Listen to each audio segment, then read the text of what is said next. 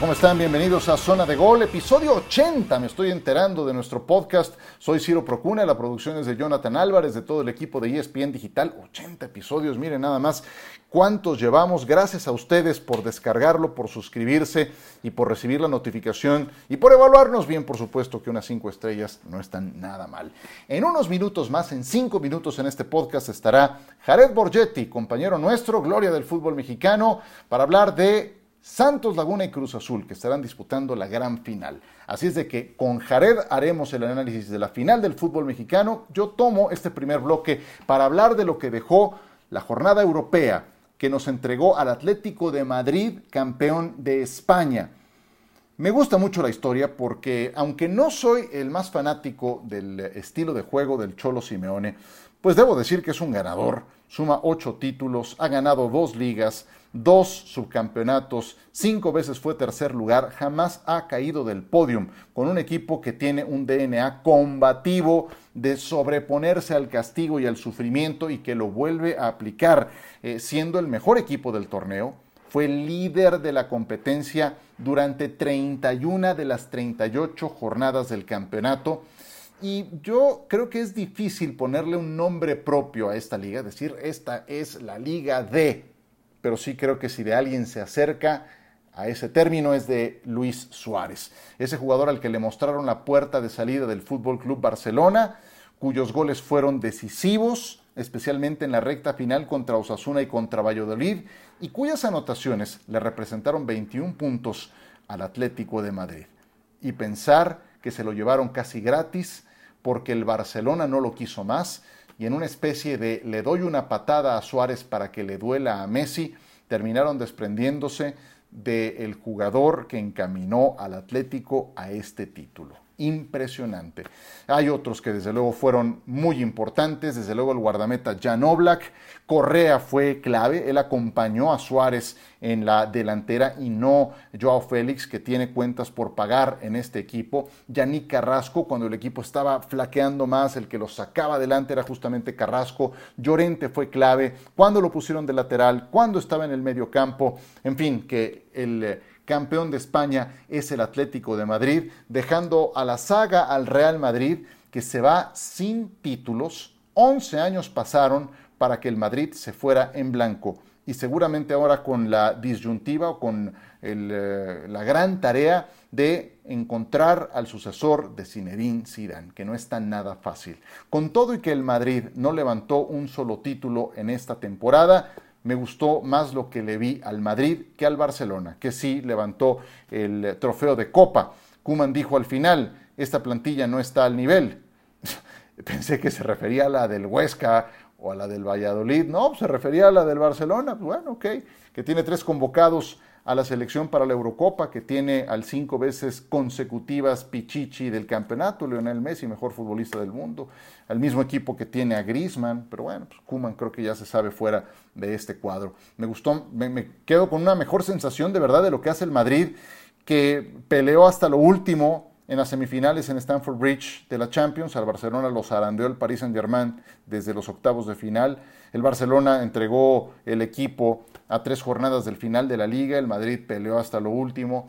Y, también, aunque el Barcelona encontró algunos jóvenes canteranos, el Madrid le dio minutos a Miguel, le dio minutos a Blanco, rescató a Militao, Vinicius entregó lo suyo, en fin, que, que me, quedo con mejor sensación del Real Madrid que inclusive del Fútbol Club Barcelona. En dos minutos, Jared Borgetti en esta zona de gol. En la Premier League, el último boleto para la Champions lo tuvo en sus manos casi toda la temporada Leicester City y al final es para el Chelsea. El Chelsea, bueno, también estaba ya en posición de Champions. Propiamente es para el Liverpool. El Liverpool que queda en el tercer lugar y que cierra con cinco victorias de manera consecutiva. Van Manchester City, United, Liverpool y Chelsea. Y el Leicester de Brendan Rodgers, que estuvo en puesto de Champions casi todo el año, eh, se cae en la última jornada es muy difícil sacar a los seis grandes de los puestos Champions. El que esta vez se queda sin competencia europea es el Arsenal. Qué mal le fue al Arsenal. Por primera vez en 26 años fuera de competencia europea. Y en la Serie A, el Nápoles del Chucky Lozano también revuelte Tepache en la última jornada. La Juventus los saca del cuarto sitio, los, les quita el boleto para ir a la UEFA Champions League producto de su empate contra el Gelas Verona en el estadio Diego Armando Maradona. Los que van por Italia a Champions, Inter, Atalanta, Milan y la Juventus en la última jornada. El eh, conjunto de Lazio va también a Europa League junto con los napolitanos y la Roma de José Mourinho para la próxima campaña se estará estrenando en la Conference League. Me encantaría escuchar la opinión de José Mourinho de esta nueva competencia, el que tanto presume sus títulos en Champions que ha logrado a lo largo de su trayectoria. Eso fue lo que ocurrió este fin de semana. Además, el título del Lille, que tuvimos el gusto de transmitir durante esta campaña, se queda en el borde, en el segundo lugar, un Paris Saint-Germain que pega un petardo grande, indefendible. Lo de Mauricio Pochettino en este ejercicio no funcionó el relevo de Thomas Tuchel, que va a disputar la final de la Champions. Pequeña pausa, regresamos para hablar con Jared Borgetti, gloria de Santos Laguna, del fútbol mexicano, de la selección nacional, para hablar de la final del torneo de liga.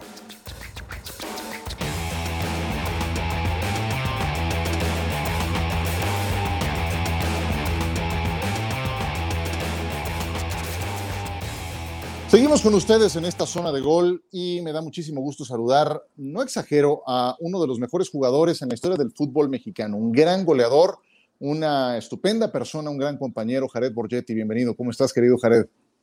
Gracias, Ciro. Gracias por la presentación. Por favor, no, gracias. Contento de estar aquí platicando una vez más. Eh, después, de, después de tanto tiempo estar este, eh, alejados de lo que es una mesa donde platicamos mucho más seguido y de lo que nos gusta. Pero un placer compartir una vez más contigo. Qué gusto, qué gusto tenerte en este podcast. Eh, y, quise tenerte, Jared, porque honestamente veo que todo mundo pone como favorito a Cruz Azul.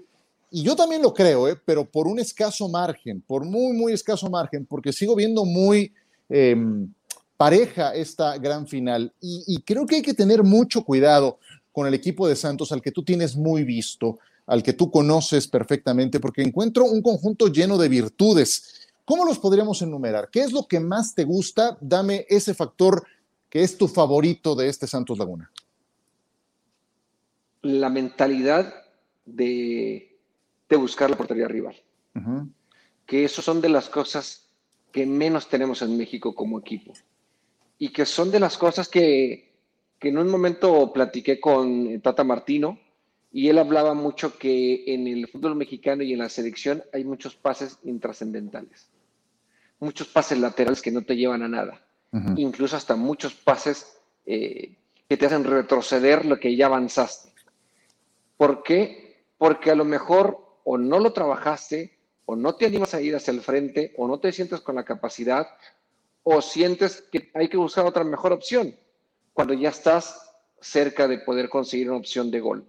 Y Santos tiene esa mística. Santos tiene esa mentalidad de que en cuanto se tiene el balón, vamos para adelante.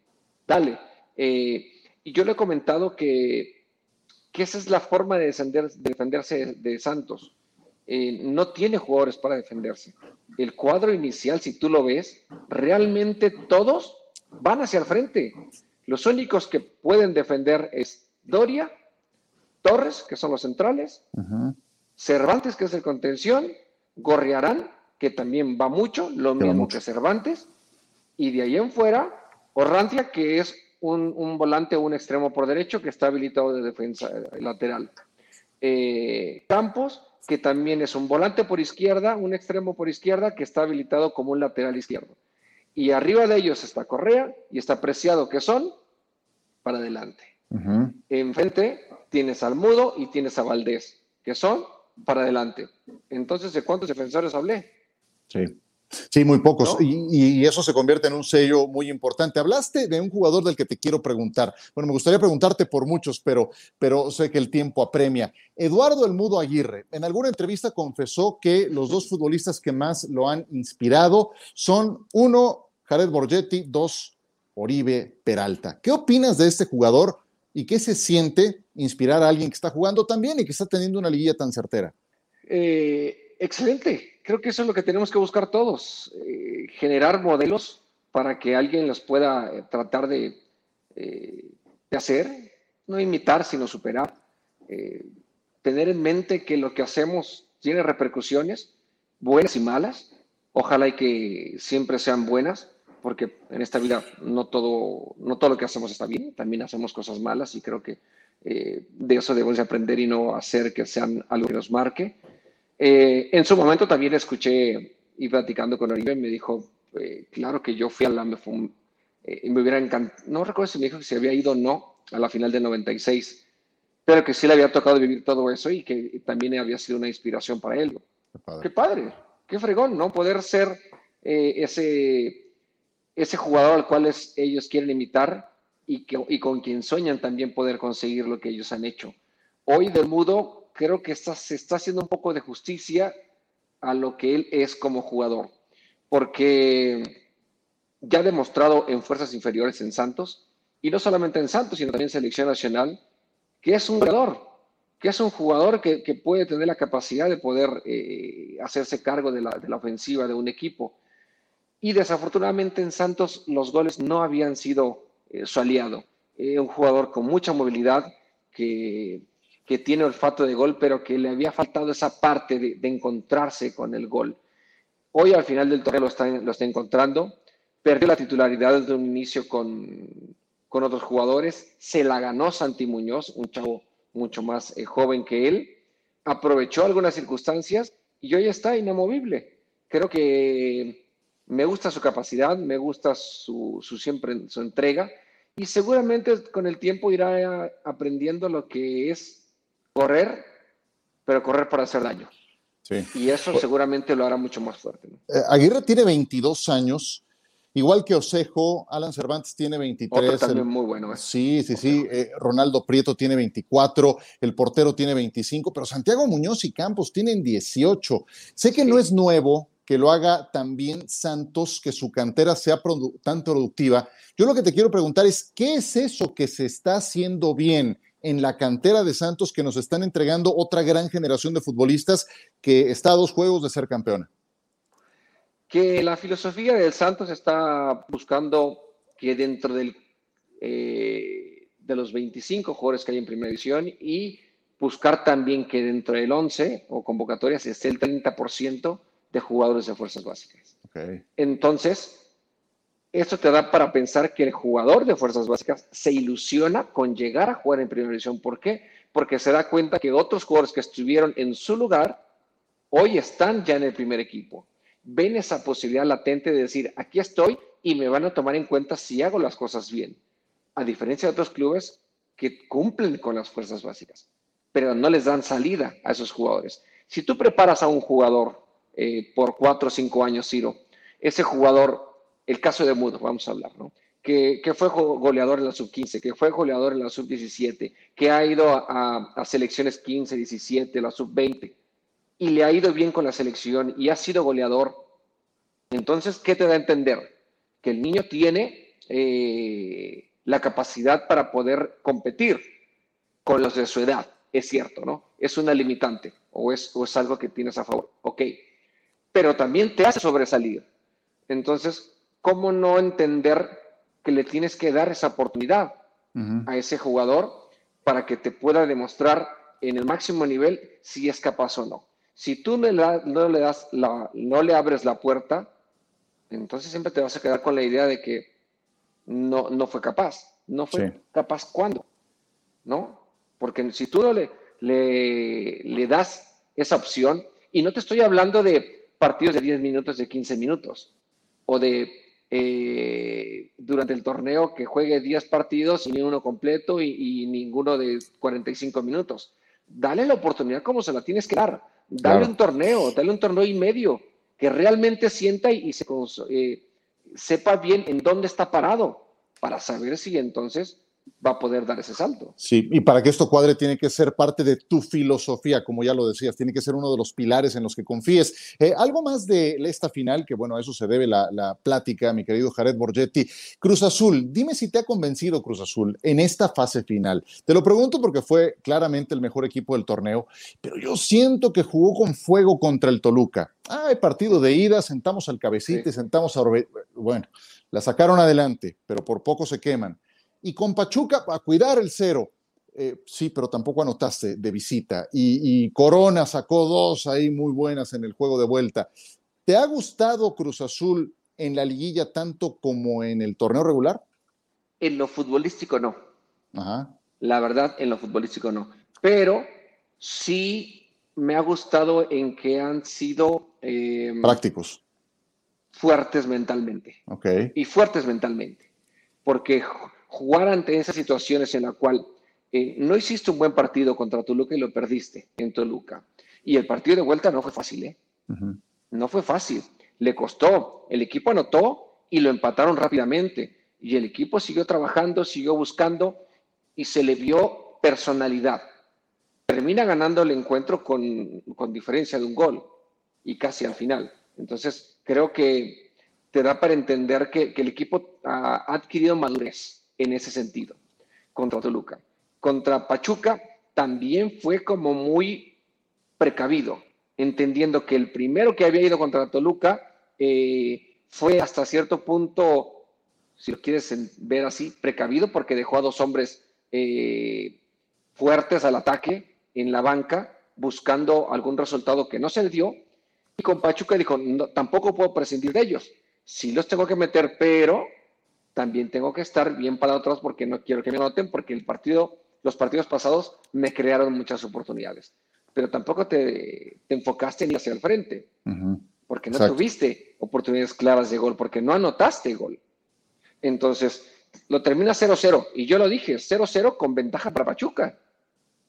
Porque si ibas de visitante y anotabas un gol que había anotado en todos los partidos, obligabas a Cruz Azul a hacer otras cosas. Y Cruz Azul se mostró bien. Hizo un buen partido en el partido de vuelta, pero corría ese riesgo de tener enfrente a un equipo que le podía hacer daño y apareció la figura de, Corona, como debe de ser un jugador, un, portero con experiencia, un portero con buenas condiciones y que, y que hace lo que tiene que hacer.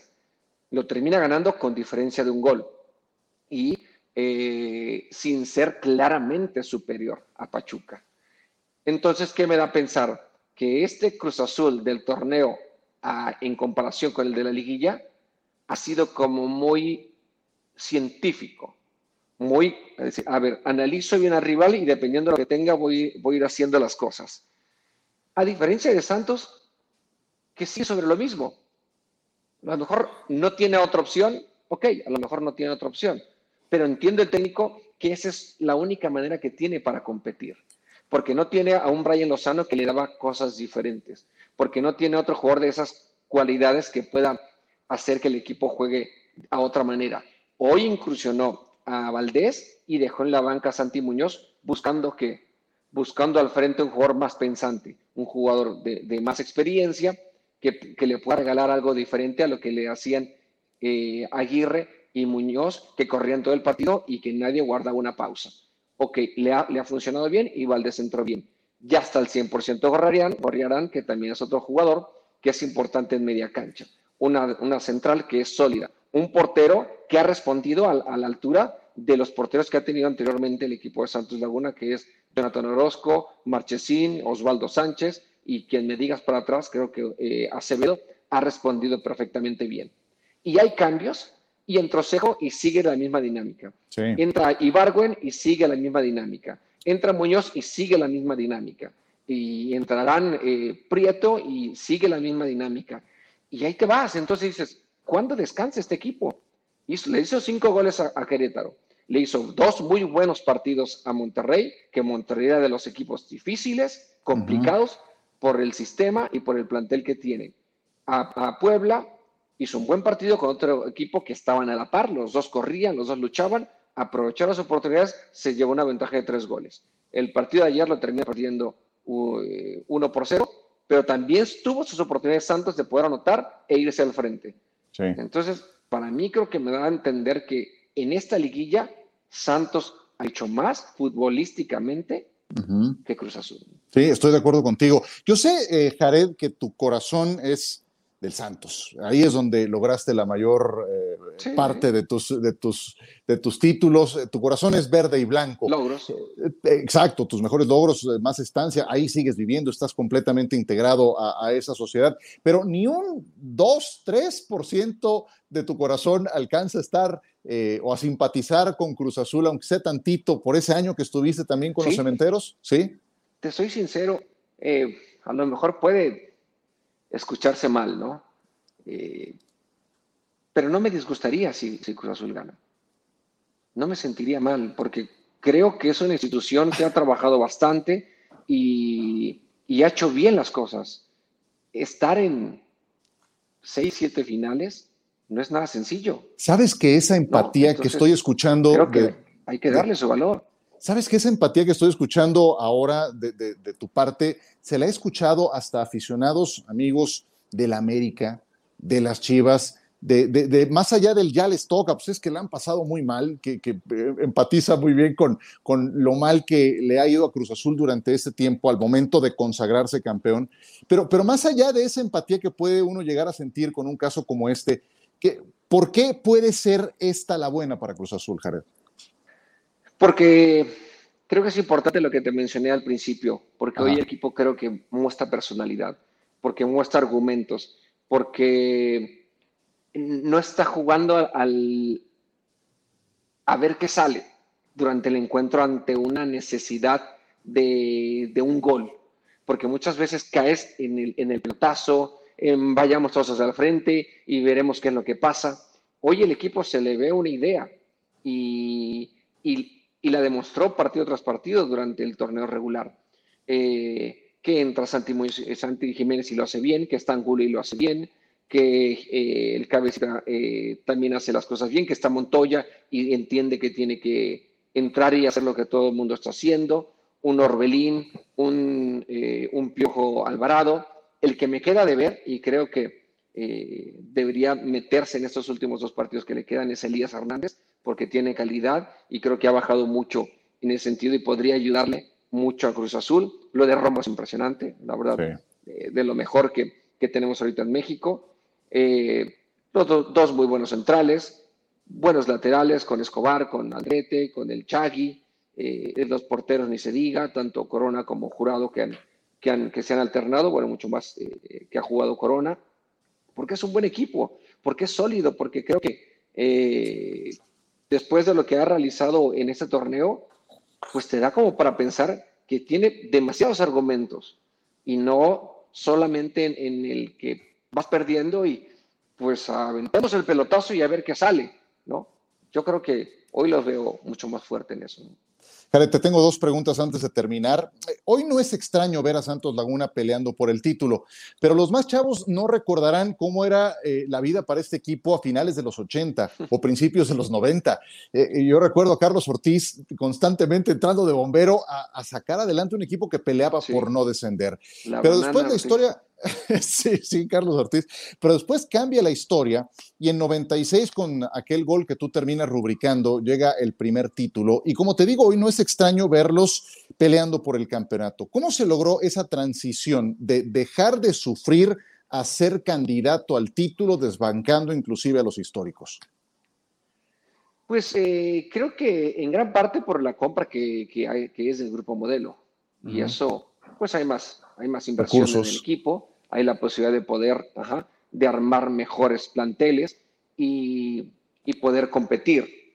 Creo que es una parte importante que a lo mejor puede parecer intrascendental, pero el ser de una ciudad chica, porque es una ciudad chica, eh, más de un millón de habitantes, eh, y que todos realmente se identifiquen con el equipo, hace que, que el equipo se sienta muy, eh, muy fuerte, se sienta cobijado, se sienta protegido, se sienta fuerte, se sienta eh, decir, no solamente estás tú dentro de la cancha, no solamente son ustedes 11 dentro de la somos todos. Y mira que ahorita hay un estadio de, de más de 25 mil personas, pero antes tenía uno de 15 mil. Y te aseguro que ese de 15 mil se sentía como de 30. Y a los equipos no les gustaba venir. No les gustaba jugar contra Santos en Torreón. A las 4 de la tarde. A los equipos les gusta venir. Sí, hoy a los, a los equipos les gusta venir a jugar a Torreón porque es un muy bonito estadio, porque son muy buenos vestidores, porque es una cancha excelente para jugar, porque hoy se juega la noche y porque a lo mejor compites eh, mucho más parejo que anteriormente los domingos a las 4 de la tarde, que, que, eso era un punto a favor que tenía el equipo. Pero sí creo que eh, esa parte de que quien llega entiende lo que es defender la playera de Santos, sabe que se tiene que morir. mira que hoy que en este equipo hay jugadores que no les ha ido bien, el caso de Geraldinho que llegó y prácticamente no ha jugado nada y, cada que entra le va mal.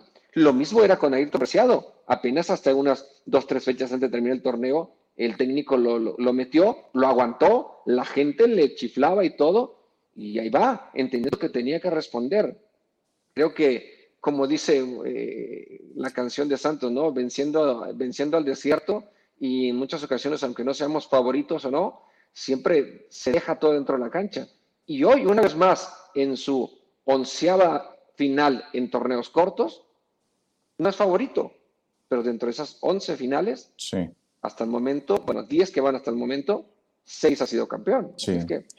Lo, lo, defines muy bien. Eh, eh, cuando tú vas a jugar contra Santos, sabes que no nada más vas contra once futbolistas, vas contra todo ese conjunto, contra toda esa afición, toda esa ciudad, la ciudad de la tierra de los grandes esfuerzos, como es conocida. Y la más difícil, Jared, ¿quién va a ser campeón, según tú? Ah, según yo, en, mi análisis que, que, te dije, eh, creo que en argumentos de lo que se ha demostrado en esta liguilla, para mí creo que es Santos. Eh, en el corazón, obviamente me gustaría que, fuera Santos, pero sé que no va a ser fácil. Enfrente hay un equipo muy complicado, con un técnico que, que ha sorprendido, la verdad a mí me ha sorprendido, no pensé que le fuera ir así y, qué bueno, porque nos da a entender que no hay que juzgar por lo que a veces no conocemos, sino hay que dejar trabajar a la gente. Eh, y ya lo que había hecho Reynoso con Puebla había sido muy bueno y, hoy en, Cruz Azul lo está ratificando. Así es que eh, me puedo equivocar, en mis argumentos como analista de decir, eh, Santos puede parecer desde mi punto de vista quien pueda ganarlo, porque dentro de la cancha los jugadores son los que deciden y todo puede cambiar. Así es que veremos qué es lo que pasa el domingo. Muy bien, no, lo has dicho todo. Yo sabía que con el corazón era una respuesta, pero coincide con la de tu análisis y precisamente por eso quería platicar contigo, porque hay un equipo que tienes visto, es justamente a Santos Laguna y también lo puedes ver con la objetividad de este análisis que nos has entregado y que te agradezco mucho. Y que, a veces a, los aficionados no les gusta, ¿no? La gente de Cruz Azul, que no te queda un poquito de cariño de Cruz Azul.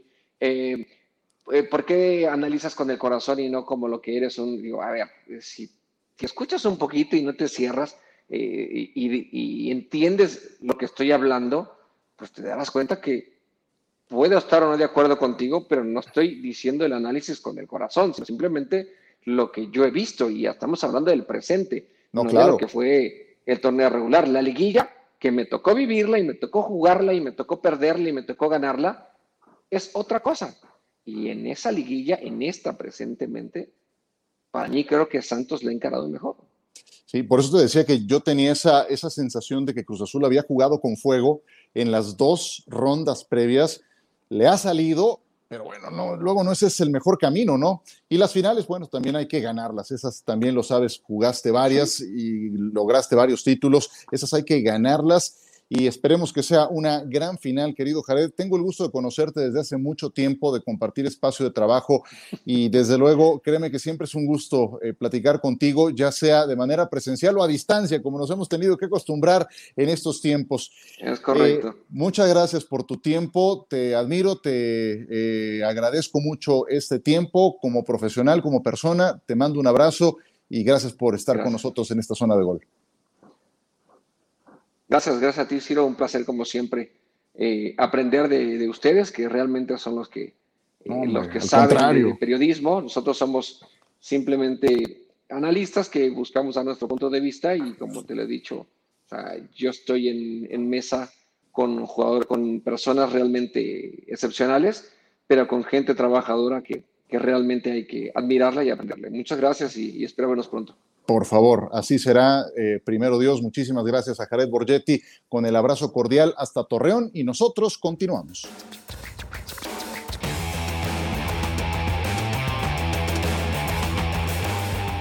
Qué gusto me dio saludar como siempre a Jared Borgetti. Y me gusta mucho lo que dice en su análisis de Santos Laguna. Tienen una forma definida de jugar y a eso le han apostado y por eso se han instalado en la final. Muy peligroso este equipo que va a enfrentar el Cruz Azul. Yo creo que mucha gente movida por el corazón, por empatía, hasta algunos por buena onda, dicen, va a ser el Cruz Azul, es que ya les toca, pero el ya les toca no es un argumento, de verdad. Y Santos tiene eh, muy buenos elementos, de verdad. Sí, creo que es una final de cuidado para Cruz Azul. Ligeramente favorito, sí veo tal vez a Cruz Azul, porque tiene un plantel más profundo, porque ha sabido manejar mejor los resultados, porque creo que mentalmente sí está más fuerte que la temporada pasada, pero Santos tiene argumentos futbolísticos muy, pero muy sólidos. ¿Ustedes qué opinan? Me, estoy ciscando por todas las eh, eh, finales perdidas, las seis anteriores. Son demasiados. Y hoy decía en la, en la rueda de prensa el técnico Reynoso, no nos estén llenando de obstáculos durante la semana, no vendan amarillismo, no sé qué. No, no es vender amarillismo, es, citar hechos que han ocurrido muy concretos en la historia del, del Cruz Azul. Y eso viene con la camiseta. Entonces, Tienes que lidiar con eso, tienes que ser impermeable a esa historia pasada y reciente, porque que no se nos olvide que la base de estos jugadores estuvo en la semifinal que increíblemente perdieron contra los Pumas de la universidad. Así es de que no basta la parte futbolística, no basta que tengas un plantel más profundo, la parte mental tiene que estar bien alineada para efectos de levantar el título. De eso hablaremos el próximo lunes cuando nos saludemos de nueva cuenta en esta zona de gol. Jonathan Álvarez en la producción, todo el equipo de ESPN Digital, Ciro Procuna quien les habla, cerrando el episodio 80 de nuestro podcast. Hasta pronto.